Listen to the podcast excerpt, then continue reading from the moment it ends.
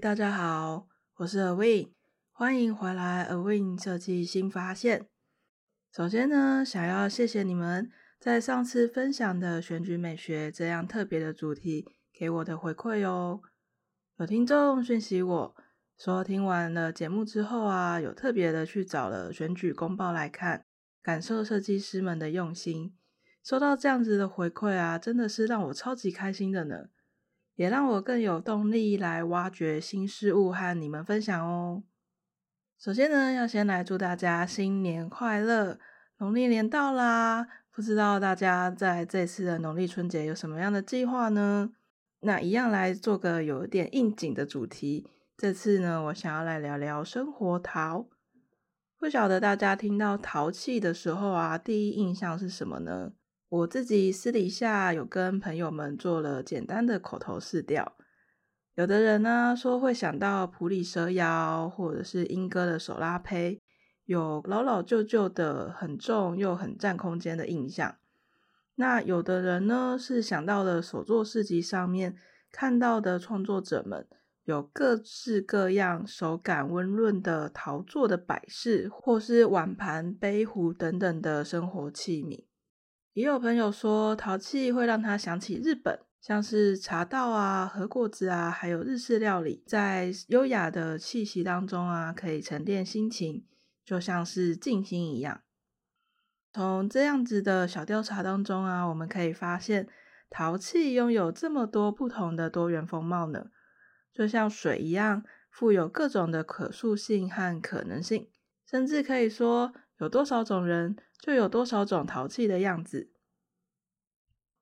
但这么多样风情的陶器啊，其实会发现它们有一个共通点哦，就是它们都是为了某一种使用的用途，因此被形塑出来的生活器具。从日用的碗盘、杯壶，到陶冶身心的花瓶啊、乐器啊等等，都可以看到陶的身影了。大隐隐于我们的日常生活中，为平凡的日子点缀了一丝的风采。伴随着社会文化的演进啊，陶器之于我们其实也是与时俱进的呢。陶作为人类史上第一个发明啊，从最早期的史前时代，举凡日用的锅碗瓢盆啊，到神圣的祭祀仪轨啊。陶器跟土器可以说是那时代的生活中不可或缺的重要陪伴呢。而历经了不同的文化更迭，制陶的技术也跟着进步，甚至一度也跃上了世界舞台，成为了国际贸易很重要的一环。那即使是在现在工业化、科技化的时代啊，陶器仍然和我们的生活相伴。有时候化身为阿妈腌制老萝卜的酱罐。或者是居家生活卖场，像是 IKEA、宜得利里面卖的碗碗盘盘，或是像是庙宇上的屋瓦，以及我们所信仰的神像，还有还有质感选物店里面的选品，以及巷口手冲咖啡店的马克杯等等。特别是近几年来啊，台湾人们开始着重在生活品质的提升与心灵的富足。所以，从坊间盛行各式各样的 DIY 所做课程，我们也可以窥知一二哦。像是羊毛毡、流体画、水泥做的花器，到绒毛地毯等等，在这么多不同风格的课程当中，唯独就是陶艺课一直都没有退烧。不论是台湾或者是国外的市集，也总是有陶作的摊位等待着博热。来发现陶的美丽呢啊，甚至啊，还有整个市集都是以陶器作品为主题的哦。除此之外啊，也随着做陶爱好者们的开枝散叶啊，有越来越多的陶艺工作坊和陶艺教室落脚在台湾的各个城市当中，甚至还有些创作者会在家里盖出属于自己的柴窑、瓦窑，认真的研究起。更精细的烧陶方式呢？那即使有这么多做陶玩陶的人，大家有没有发现一件很神奇的事啊？就是很难找到一模一样的陶器作品哦。就算是同一位创作者，他的作品也不会有完全一致的样貌。每一件陶作都是如此的独一无二。因为从一块土到成就一件生活陶器，中间其实会经历非常非常多的过程哦。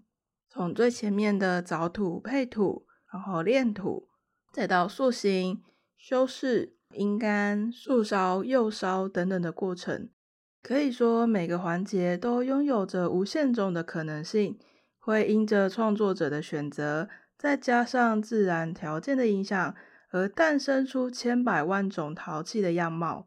听起来是不是就很像一方土地承载着人与万物生存呢？所以，当然以土为血肉的陶，自然也会与创作者们同频共振。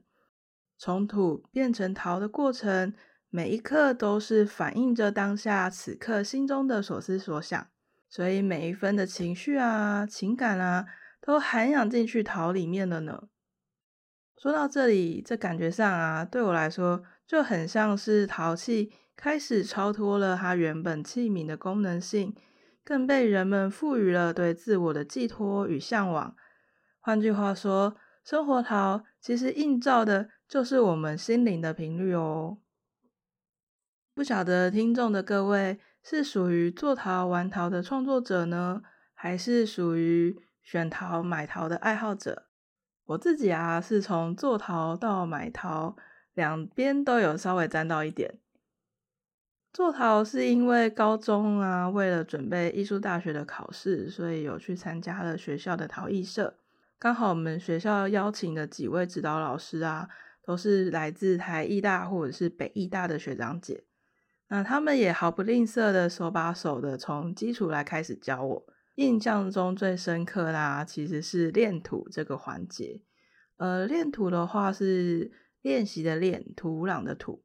顾名思义呢，炼土就是制陶的基本功。它是在开始陶土的创作之前呢，需要先透过反复的揉压粘土块，将土块内的空气排除。同时呢，也透过这样子揉压的过程啊，来把粘土里面的成分混合均匀。而且因为整个过程啊，会将土块揉出很美丽的压纹哦，仿佛像是沿着圆心绽放出一半一半的菊花。所以也有人会称炼土这个动作叫做菊花炼。练图的操作动作呢，看起来虽然很简单。而且是反复的做同样的动作，但其实啊，整个过程对我来说还蛮像动态静心的，因为啊，是需要很专注、很专注的感受全身重心的流动，以及双手上手感的力道，才能够成功的把练图的这道程序做好。不然啊，反而会适得其反，过多的把空气包进粘土中，那会影响到后续。呃，烧制的时候的成功与否。而说到买陶呢，是因为我的设计师工作啊，时常会遇到食品拍摄的专案企划。那拍摄的时候啊，我们其实就会需要找到合宜的道具跟客户的产品来做搭配。所以呢，也让我渐渐的开始会去关注不同材质的器皿。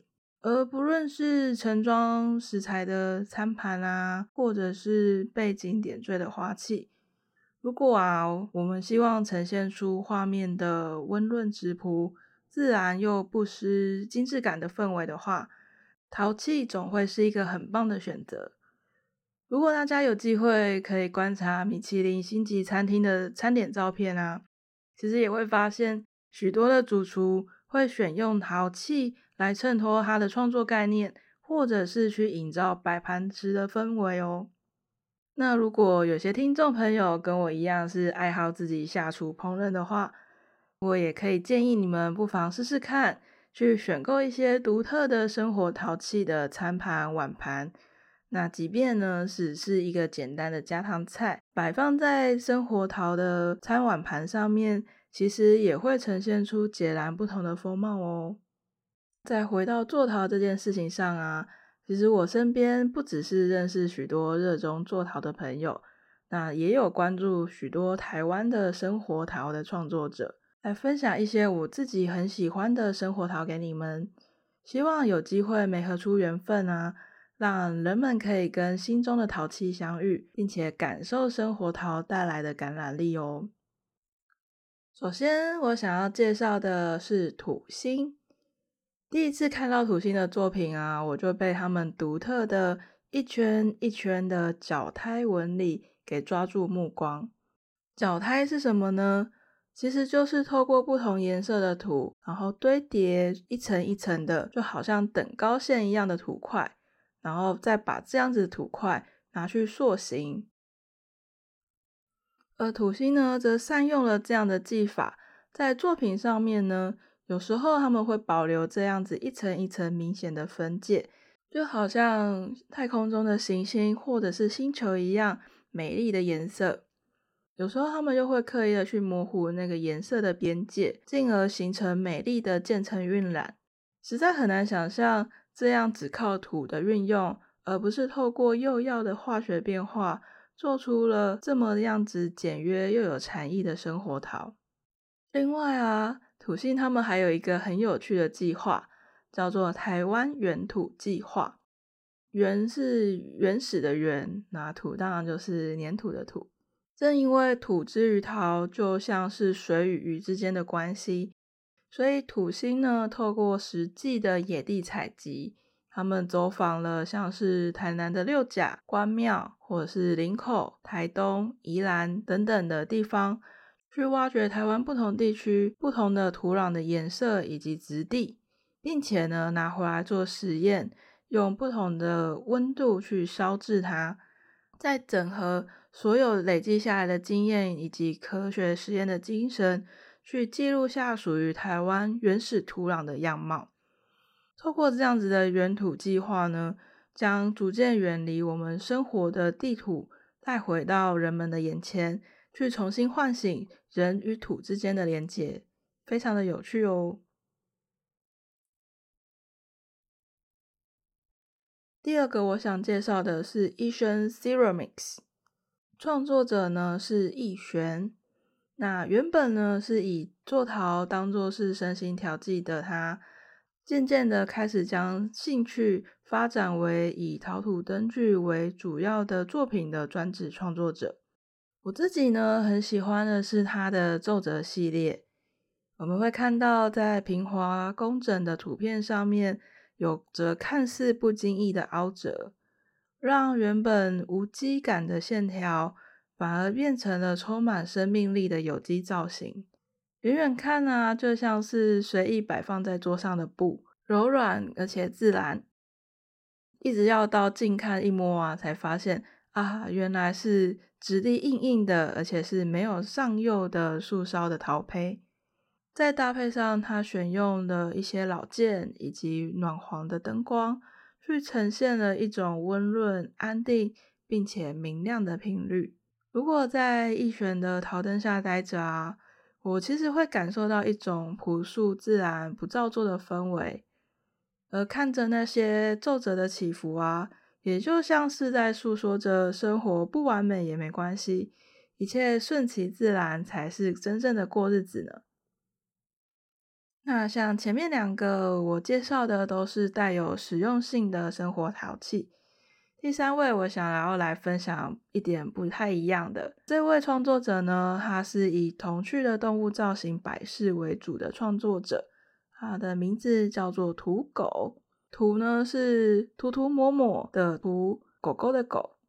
那我是在市集当中偶然遇见土狗的作品哦。当时吸引我目光的啊，是它那结合了动物与马克杯或者是小盘子的逗趣造型。不管是狗狗或者是猫猫，呃，有时候甚至还有可爱的鹦鹉。土狗呢，将动物的头与四肢变得小小的，可是身体却放大成圆润的杯子或者是盘子。所以乍看之下啊，会让我有一种像是绘本或者是漫画里面的那种童趣以及诙谐感。并且呢，它的塑形呢不是很全然平整的表面，所以会保留了一种类似手捏塑形的自然感。所以每一次啊，我看到土狗的摊位陈列啊，就很像是进入了某一种很逗趣的动物园宇宙。光是看着它的摊位啊，嘴角就会忍不住上扬了起来。我自己呢，会私心的来推推它的动物小陶偶摆件。在土狗的巧手之下，我们会看见有翻肚子的大老虎，嘴角微笑的柴柴，还有呆萌的水豚，或者是化身为招财猫的六角恐龙。说实在的啊，这些疗愈的陶偶不见得有什么实际的功用啦，但是摆在工作桌或者是玄关的一角，偶尔工作疲劳的时候啊，瞄到一眼。感觉心灵都被治愈了呢。最后，最后，我想要来跟各位分享一位素人的创作者。这位呢是桃里陶去的唐爸。说起跟唐爸的缘分啊，其实也是一段有趣的故事哦。最初呢，是因为想要帮我们家的青少年啊找羽球教练，以及周末可以切磋球技的地方。刚好就在朋友的牵线下。让我们找到了唐爸的身手不凡球队。记得我们刚陪少年报到完啊，然后我和安雅在球场旁边的休息区刚坐下来，就看到了唐爸掏出了一整组的陶杯、陶壶，甚至还有咖啡滤杯，很热情的来招待我们喝一下他现场手冲的咖啡。就这样啊，在每个礼拜的高普会当中啊，才发现。哦，原来这些质朴又细致的陶器都是唐爸自己自学来的陶艺创作，真的是惊吓到我的下巴都掉了呢。而理科人的唐爸啊，劳付着演奏精神，他秉持着一步步摸索，并且步步享乐的生活哲学啊。自行开发出了将带有压纹的陶片，再进一步塑形变成工整的生活器具。整个塑形的过程呢，又不会去影响到陶片上面花纹的独到技法。而且啊，还发挥了他数学系的专长，他会反复的来回研究跟实验，来进一步去解决陶艺品不好收纳的痛点，打造出能够堆叠、方便轻巧携带的生活陶。我还记得唐爸最常挂在嘴边的啊，就是陶是有生命的，陶器做出来就是需要被使用，所以他的作品诉求呢，会着重在生活中使用的功能性。虽然没有像其他的陶艺创作者有花俏华丽的外貌以及色彩。可是，不管是用电窑或者是柴窑，唐爸的陶啊，总是能够烧出一些独特又出人意料的釉色。